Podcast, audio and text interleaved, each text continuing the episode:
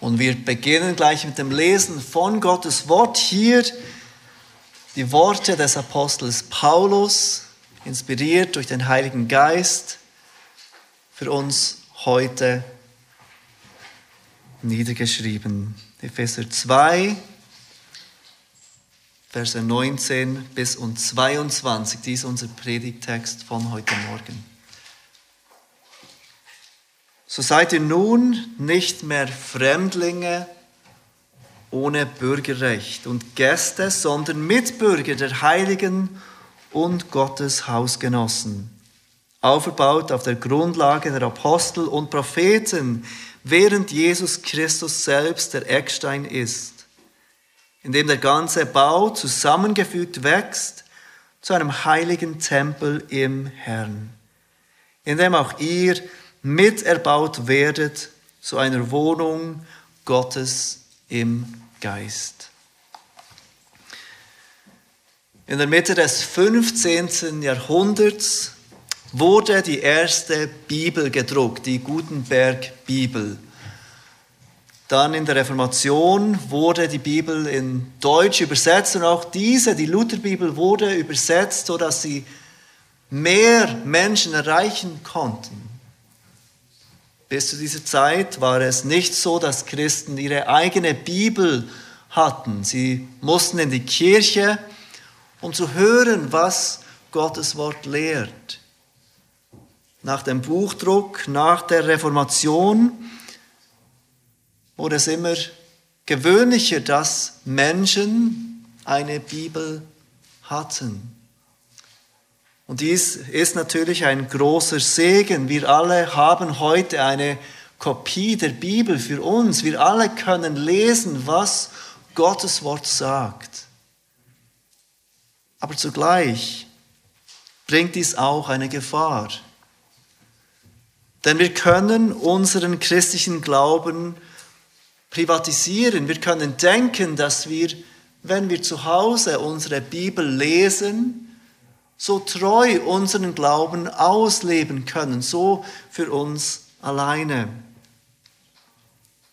Seit Epheser Kapitel 2, äh, Vers 11 erklärt uns der Apostel Paulus, dass das Rettungswerk von Jesus Christus nicht nur eine persönliche Dimension hat für jeden von uns, der glaubt, sondern auch eine gemeinschaftliche.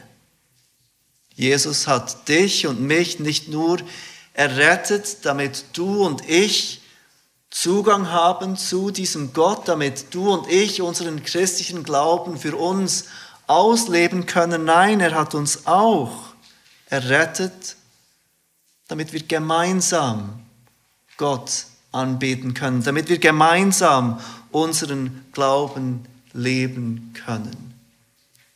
Er hat im Vers 15 von diesem neuen Menschen gesprochen, den Jesus Christus geschaffen hat durch seinen Tod am Kreuz. Da ist nicht mehr Jude oder Heide, es sind nicht mehr die Juden und die Heiden separat. Es ist ein neuer Mensch, die Gemeinde.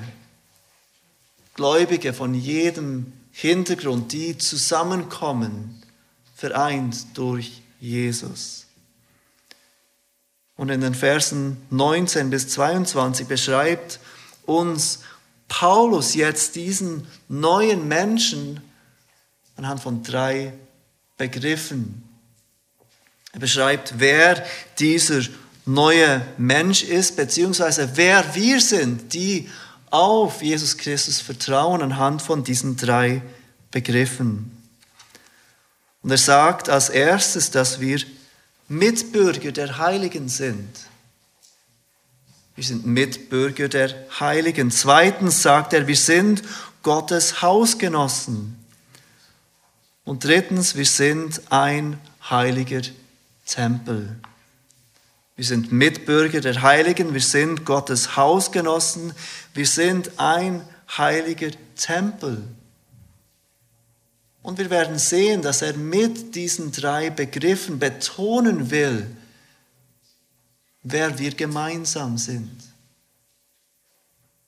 Wer wir, die Christus anrufen, zusammen sind.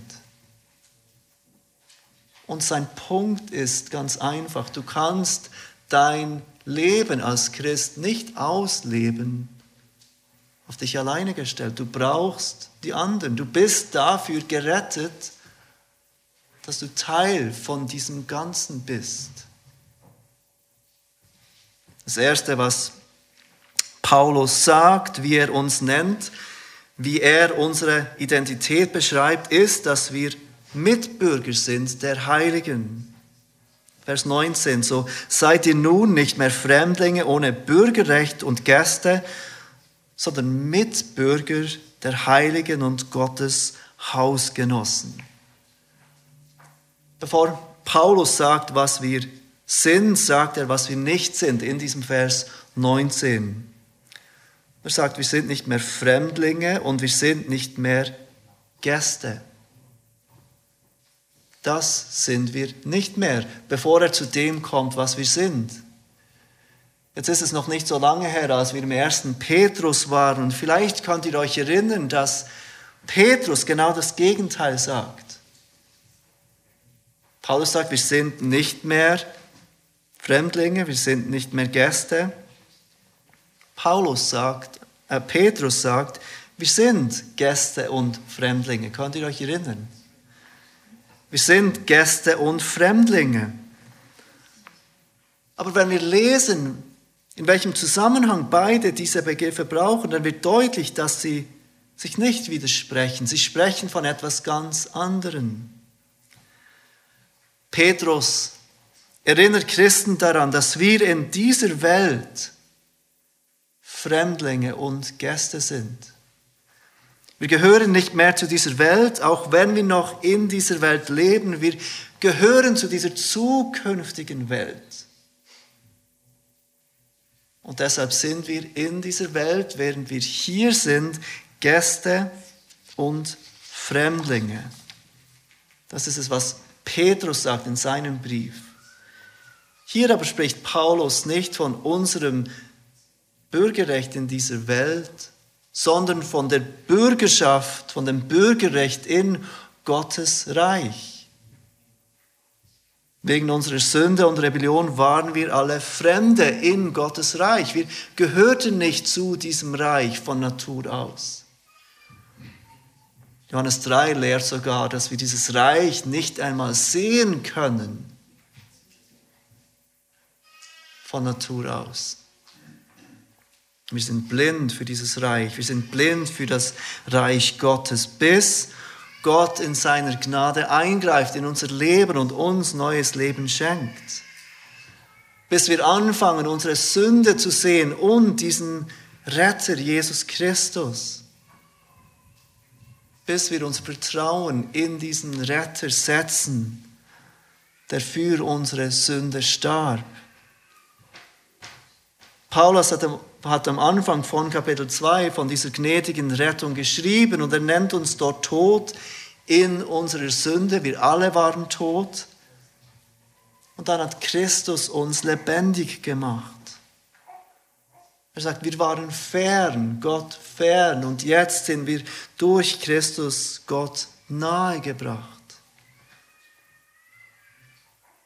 Und deshalb sagt er im Vers 19, diese zwei Dinge, die wir nicht mehr sind. Wir sind nicht mehr Fremdlinge ohne Bürgerrecht. Das ist das Erste, das wir nicht mehr sind. Wir sind nicht mehr Fremdlinge ohne Bürgerrecht. Dieses Wort Fremdlinge beschreibt einen Ausländer, der zwar in einem Land sein darf, aber in diesem Land keine Rechte hat. Er ist fremd. Und man kann das vergleichen mit dem Status eines Touristen. Dieser Fremde darf für eine gewisse Zeit in diesem Land sein, aber er hat keine, keinen Anspruch auf dieses Land. Er darf dort nicht bleiben. Er hat in diesem Land keine Rechte. Und um besser zu verstehen, was Paulus hier anspricht, sollten wir natürlich nicht von der Schweiz ausgehen. Ich weiß nicht, wie es euch geht, aber ich vermute, dass es ähnlich ist, wenn ihr in die Ferien geht, ins Ausland, dann genießt ihr zwar das Schöne und das andere an dieser fremden Kultur, aber wenn ihr zurück in die Schweiz kommt, dann ist es nicht unbedingt ein Müssen und ein Oh nein, jetzt sind wir wieder in der Schweiz, jetzt muss ich wieder in diesem Land sein. Mir geht es so, dass jedes Mal, wenn ich zurück in die Schweiz komme, so gerne ich im Ausland bin, denke, wie schön ist es doch in der Schweiz. Was für eine Sicherheit genießen wir. Menschen sind ehrlich in Geschäften. Es ist sauber. Wir haben von allem, was wir brauchen, mehr als genug und die Natur um uns ist wunderschön. Um die Situation besser zu verstehen, die Paulus hier sagt, dass wir nicht mehr Fremdlinge sind ohne Bürgerrecht, sollten wir uns ein Ursprungsland vorstellen, das nicht so schön ist wie die Schweiz. Wir leben an einem Ort, wo wir in Not leben. Wir fühlen uns unsicher. Wir haben nicht genug von dem, was wir brauchen fürs tägliche Leben. Und dann werden wir eingeladen in dieses wunderschöne Land. Wir dürfen für einen Moment in diesem Land sein und all das Schöne in diesem Land genießen, diese Sicherheit, dieser Überfluss an allem. Das ist ein Ort, der noch viel schöner ist, als wir uns ihn uns vorgestellt haben. Und wir würden gerne hier bleiben. Doch dann heißt es, schön warst du da, du bist nur ein Tourist. Du musst wieder zurück in dein Heimatland gehen. Du bist hier ein Fremder ohne Bürgerrecht, ohne Anrecht hier zu bleiben.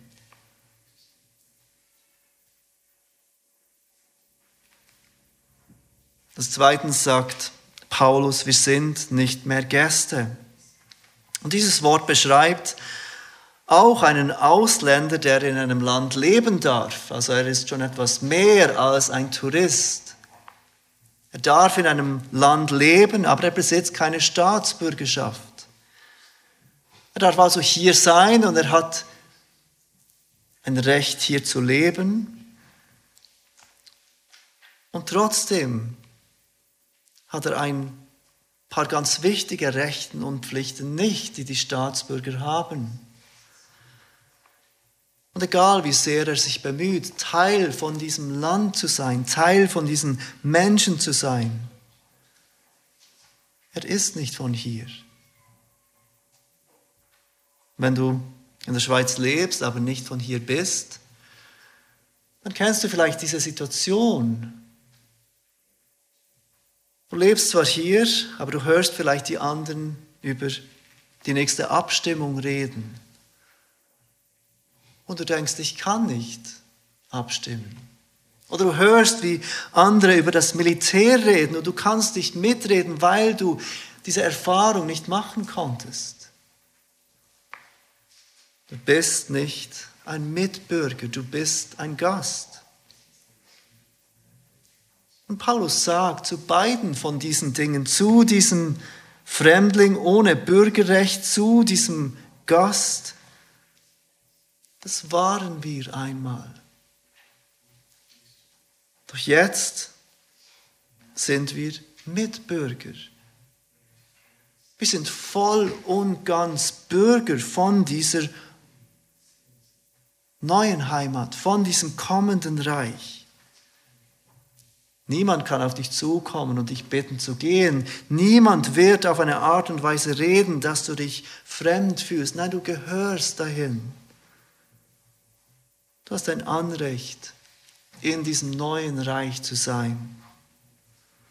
In Philipper 3, Vers 20 schreibt Paulus, unser Bürgerrecht aber ist im Himmel, von woher wir auch den Herrn Jesus Christus erwarten als den Retter.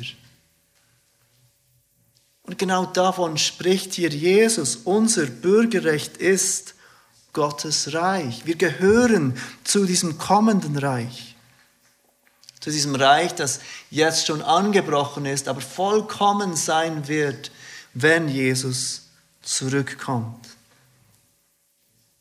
Wir waren einmal Fremdlinge ohne Bürgerrecht, wir waren einmal Gäste, aber jetzt sind wir Mitbürger mit einem vollen Anrecht zu dieser neuen Heimat. Paulus geht es aber in erster Linie nicht darum, uns zu erinnern, welches Privileg wir als Bürger von diesem kommenden Reich haben. Seht, wie er, oder wir werden es später sehen, er, er spricht hier von diesem Privileg, dass wir zusammen mit anderen Bürger sind. Seht, wie er sagt, Mitbürger. Und deshalb sagt er nicht, dass wir nur Bürger sind. Er erinnert uns nicht nur an dieses Bürgersein, sondern er erwähnt, dass wir Mitbürger sind mit den Heiligen. Und hier sehen wir, dass dieser Gedanke von Paulus ist, dieses Kollektive, dieses Zusammenbürgersein. Jesus hat dich und mich errettet mit anderen zusammen. Nicht damit du und ich weiter alleine unser Leben leben, nein, damit wir es zusammen mit anderen leben. Er macht dich und er macht mich zu einem Bürger, zu einem Mitbürger mit anderen zusammen. Und er sagt, zu einem Mitbürger der Heiligen. Mit diesen Heiligen meint er alle Heiligen zu jeder Zeit, all die Menschen, die geglaubt haben und glauben werden, die Teil dieses Reiches sind. Wir sind Mitbürger der Heiligen. Als zweitens sagt Paulus, wir sind Hausgenossen. Wir sind Hausgenossen. Und dieses Wort Hausgenossen beschreibt jemand, der im selben Haushalt lebt, jemand, der zur Familie gehört, jemand, der ein Anrecht hat, in diesem Haushalt zu leben. Paulus erinnert uns an diese wunderbare Wahrheit, dass Jesus Christus sein Leben hingab, von den Toten auferstand, damit wir Teil dieser Familie sein können, die Gott als Vater hat, die Jesus als Bruder hat, den Erstgeborenen. Auch hier wäre ein Gegenstück dazu der Gast. Der Gast, der zwar herzlich willkommen ist in dieser Familie, der eingeladen ist in diese Familie. Aber irgendeinmal kommt die Zeit für jeden Gast, zu gehen. Der Moment, an dem es heißt, schön warst du da, wir haben uns gefreut, wir werden uns das nächste Mal wiedersehen. Ein Moment, an dem dir klar wirst, du bist nicht Teil dieser Familie. Du genießt zwar die Gegenwart dieser Familie, du genießt die Gemeinschaft mit dieser Familie, aber du bist nicht Teil dieser Familie. Paulus erinnert uns, dass wir in Gottes Familie nicht Gäste sind. Es wird keine Zeit kommen, an dem wir, in der wir gefragt werden zu gehen. Nein, wir sind Teil von dieser Familie. Wir haben ein Anrecht, in diesem Haushalt zu sein. In Epheser 1 hat Paulus von diesem geistlichen all diesen geistlichen Segnungen gesprochen, die durch Christus zu uns kommen. Und er sagt dort, dass eines dieser geistlichen Segen die Sohnschaft ist, zu der uns Gott bestimmt hat. Gott macht jeden, der auf Jesus Christus vertraut, zu seinem Sohn, zu seinem Kind. Gott hat uns als seine Kinder adoptiert und wir gehören zu Gottes Haushalt. Wir sind seine Hausgenossen. Aber auch hier, so schön dieser Gedanke ist und so richtig dieser Gedanke ist, wenn du auf Jesus Christus vertraust, bist du Teil von dieser Familie. Paulus will hier etwas ganz anderes betonen. Er kommt noch zu diesem Gedanken, dass Gott unser Vater ist. Er will auch hier betonen, dass wir gemeinsam Hausgenossen sind. Nicht du allein, nicht ich allein, sondern wir gemeinsam. Der Bruder, der letzte Woche zornig auf dich war, ist immer noch dein Bruder. Die Schwester, die über dich gelästert hat, ist immer noch deine Schwester im Herrn. Wir alle zusammen sind Gottes Hausgenossen und sollen deshalb lernen, miteinander als Geschwister zu leben. Wir sind Mitbürger der Heiligen. Wir sind Gottes Hausgenossen. Und drittens beschreibt uns Paulus als Gottes Tempel. Wir sind ein heiliger Tempel. Das ist das Dritte, was uns Paulus sagt. Wir sind ein heiliger Tempel. Paulus erwähnt diesen Gedanken in Vers 21. Er sagt dort, in dem der ganze Bau zusammengefügt wächst zu einem heiligen Tempel im Herrn. Dann in Vers 20 oder vorher in Vers 20 spricht Paulus von dieser Grundlage des Tempels, aufgebaut auf die Grundlage der Apostel und Propheten, während Jesus Christus selbst der Eckstein ist. Fangen wir einmal bei diesem Eckstein an, denn dieser Eckstein ist der wichtigste. In der Antike war dieser Eckstein der Stein des Fundamentes, nach dem sich jeder andere Stein richtete. Er wurde gelegt und jeder andere Stein richtete sich nach diesem Eckstein. Es war der wichtigste Stein, es war der Stein, der stark genug sein musste, um als Eckstein zu fungieren. Und ich habe von einem Stein gelesen bei dem Jerusalemer Tempel, der ausgegraben wurde, der zwölf Meter groß war. Einige dieser Ecksteine waren immens groß, damit sie Ecksteine sein konnten. Und wir lesen in Jesaja, wie er diesen Eckstein prophezeit. Jesaja 28, Vers 16. Darum, so spricht Gott, der Herr, siehe, ich lege in Sion einen Stein, einen bewährten Stein, einen kostbaren Eckstein, der aufs Feste gegründet ist. Wer glaubt, der flieht nicht. Im 1. Petrus haben wir gesehen, wie Petrus diesen Eckstein auf Jesus bezieht. Jesus ist dieser Eckstein. Er ist die Grundlage dieses Tempels, der wichtigste Stein. Der erste Stein, der gelegt wurde und jeder Gläubige, jeder Stein muss sich an diesem Stein ausrichten. Aber seht, wie Paulus nicht nur Jesus als das Fundament legt oder sieht. Er erwähnt, dass auch die Apostel und Propheten die Grundlage dieses Tempels sind in Vers 20. Sie sind aufgebaut auf die Grundlage der Apostel und Propheten.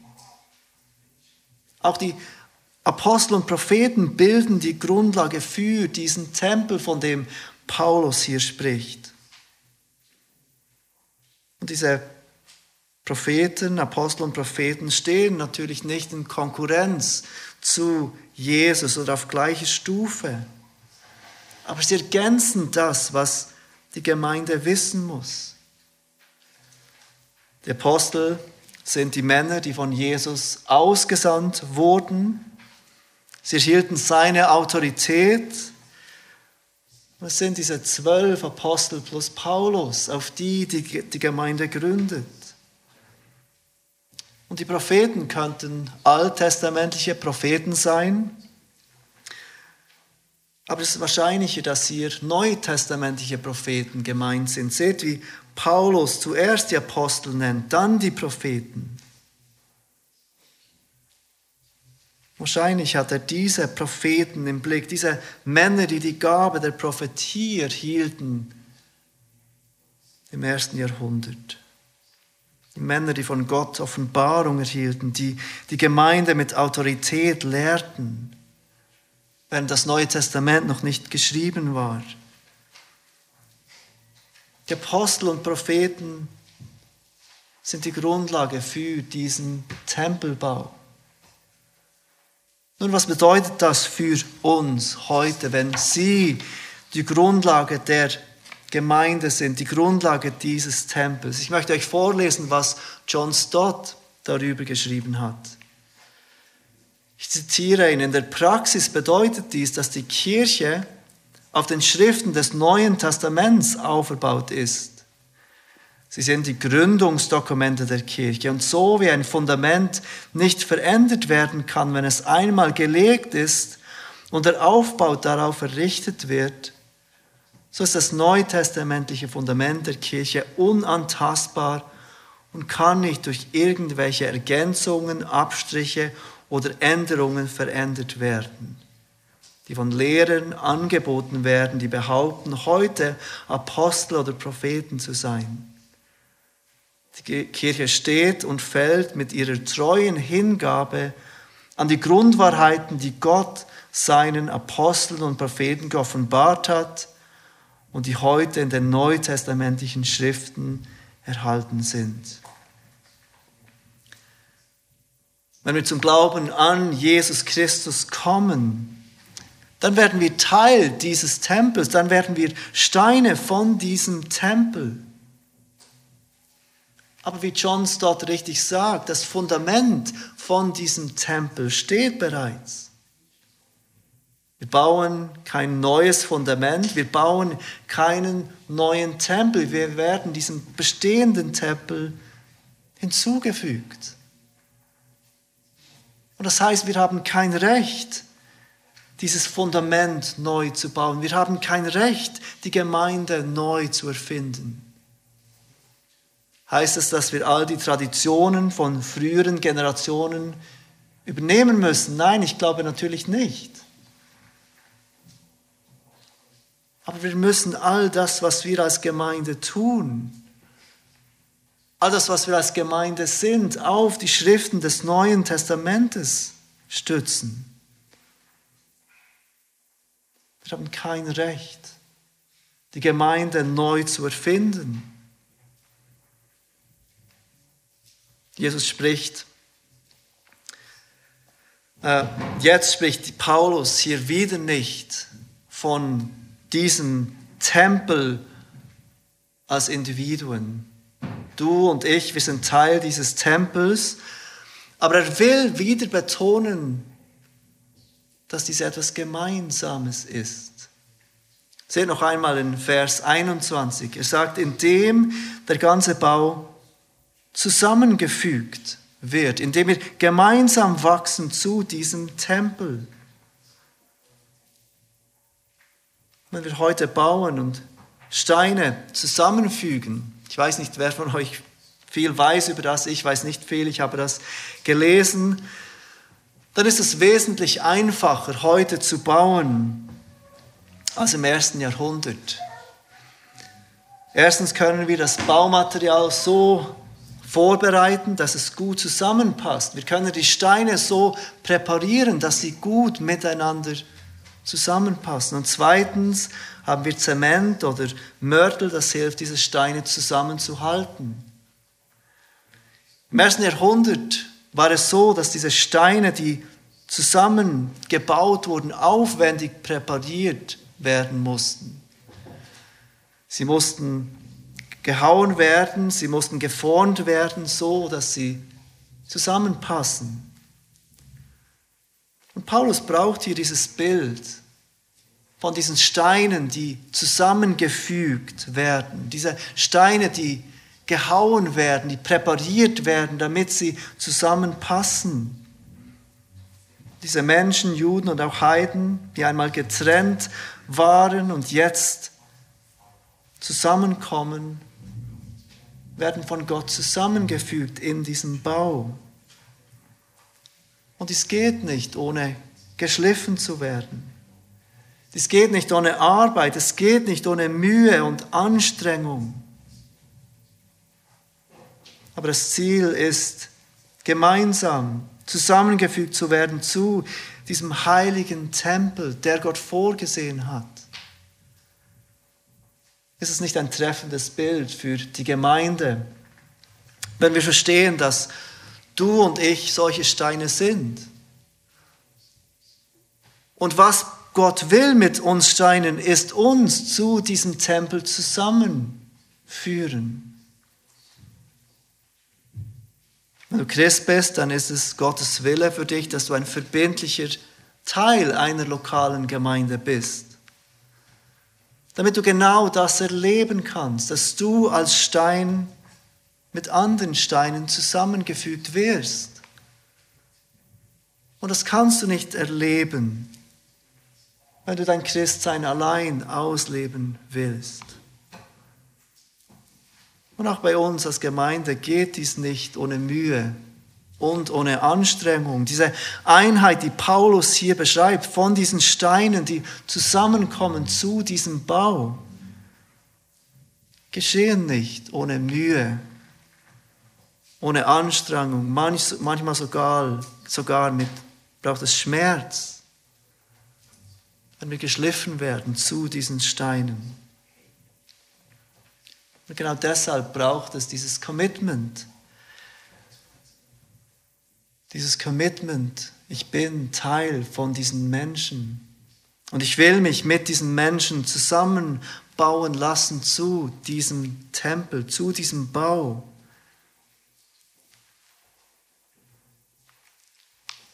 Ist es nicht einfach heute in unserer Welt, die so individualistisch ist, und ist es nicht so akzeptiert, auch in christlichen Kreisen, dass ich eine Gemeinde zwar besuche, ohne Teil von dieser Gemeinde zu werden? Ist es nicht einfach heute, die Geschwister auf sicherer Distanz zu halten, damit niemand sieht, wie ich wirklich bin? Damit niemand mich wirklich kennt, damit niemand in mein Leben hineinsprechen kann und mich korrigieren kann, damit ich zu einem solchen Stein werde, der mit anderen zusammengebaut wird. Ist es nicht einfach, auch wenn ich Teil einer Gemeinde bin, unverbindlich zu leben oder die Gemeinde zu wechseln, wenn mir jemand zu nahe kommt, wenn ich mich nicht mehr wohlfühle, und so nie zu erleben, was Gottes Gnade eigentlich beabsichtigt. Wie es Paulus hier beschreibt, dass wir mit anderen Gläubigen zusammengefügt werden, dass wir mit anderen Gläubigen gemeinsam zu diesem heiligen Tempel im Herrn heranwachsen. Die Stadt Ephesus war bekannt für ihren Tempel, wir haben das gesehen am Anfang dieser Predigtserie. Es gab dort diesen großen Tempel der Artemis. Dieser Tempel war eines der sieben Weltwunder der Antike, ein vollkommen, ein ganz eindrücklicher Bau. Und wenn diese Christen das Wort Tempel hören, dann wurden sie ganz sicher an dieses imposante Gebäude erinnert das in dieser Stadt war. Das für diese, diese Stadt war bekannt für diesen Tempel. Und genau diesen Tempel hatten diese Christen verlassen, als sie Jesus nachfolgten. Genau gegen diesen Tempel hatten sie sich entschieden. Wir anerkennen, dass Artemis oder Diana ein falscher Gott ist. Wir bekennen, dass Jesus der richtige Gott ist. Und wir gehen nicht mehr in diesen Tempel, auch wenn er so imposant und so wichtig ist im Leben von unserer Gesellschaft. Und dann spricht Jesus hier von diesem Tempel, der ganz anders ist. Diesem Tempel, der nicht ein Gebäude ist, dieser Tempel, der aus Menschen äh, besteht. Diesen Tempel, der in den Augen der Welt niemals so imposant und wichtig ist wie der Tempel von Ephesus. Verglichen zu diesem großen Tempel der Artemis ist diese Gemeinde in Ephesus vollkommen unbedeutend. Sie macht keinen Eindruck auf die ganze Welt wie dieser Tempel der Artemis. Und doch ist die Gemeinde in Ephesus der wahre Tempel Gottes, in dem, in, in dem der lebendige, einzige Gott wohnt.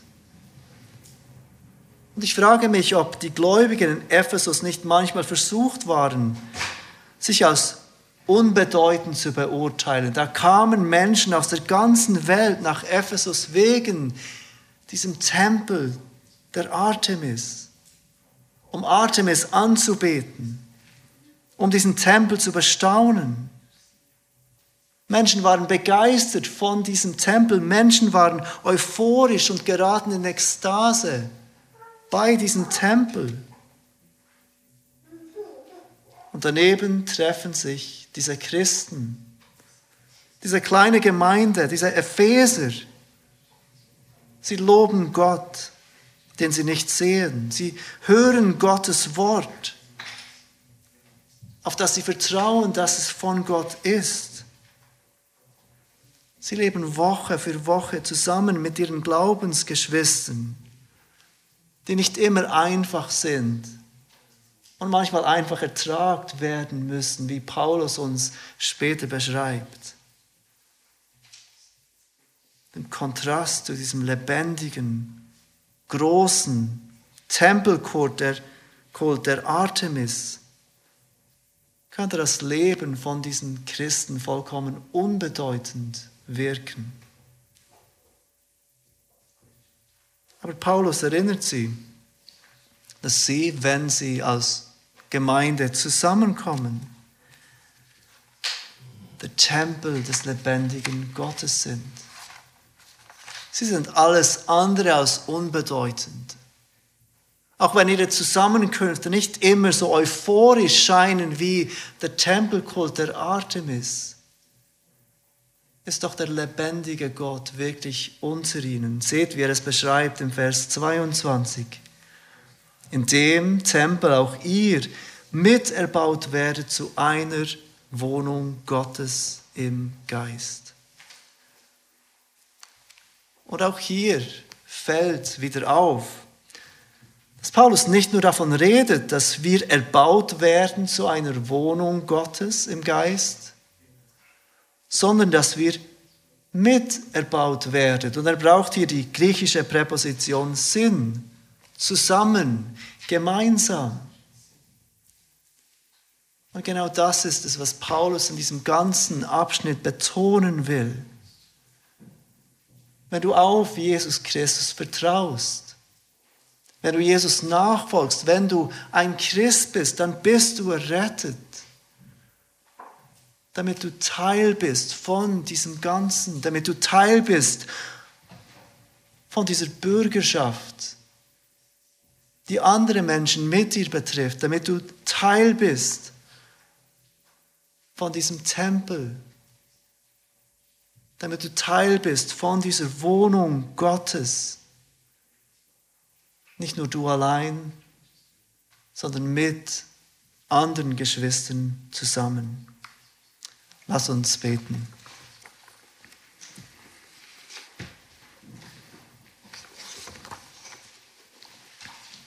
Vater, wir möchten dir danken für deine Gnade, die wir erfahren durften.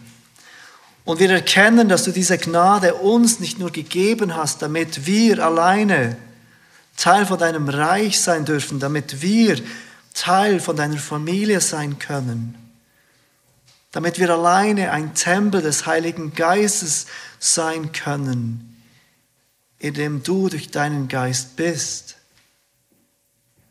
sondern damit wir dies gemeinsam sind mit anderen. Wir bitten dich, dass du diese Wahrheiten tief in unsere Herzen pflanzt, damit wir sehen können, wie wichtig es ist und wie wunderbar es ist, Teil von diesem Ganzen zu sein, Teil von diesem neuen Menschen zu sein, den du errettest und durch den du dich verherrlichst in dieser Welt. Vater, wir beten dich, dass du denen von uns hilfst, die sich dieser Wichtigkeit nicht bewusst sind, die die Gemeinde auf Distanz halten, damit sie nicht erkannt werden, wie sie wirklich sind, die nicht bereit sind, mitzudienen und mitzuhelfen, aus welchem Grund auch immer. Wir bitten dich, dass du sie deine Gnade sehen lässt, dass diese Gnade nicht nur da ist, um uns persönlich zu retten, sondern um uns zusammenzufügen. Wir bitten dich, dass du Licht schenkst und Freimütigkeit schenkst, dass du uns allen hilfst, die Gemeinde als diesen Tempel Gottes, in dem du gegenwärtig bist, zu lieben und zu schätzen. Amen.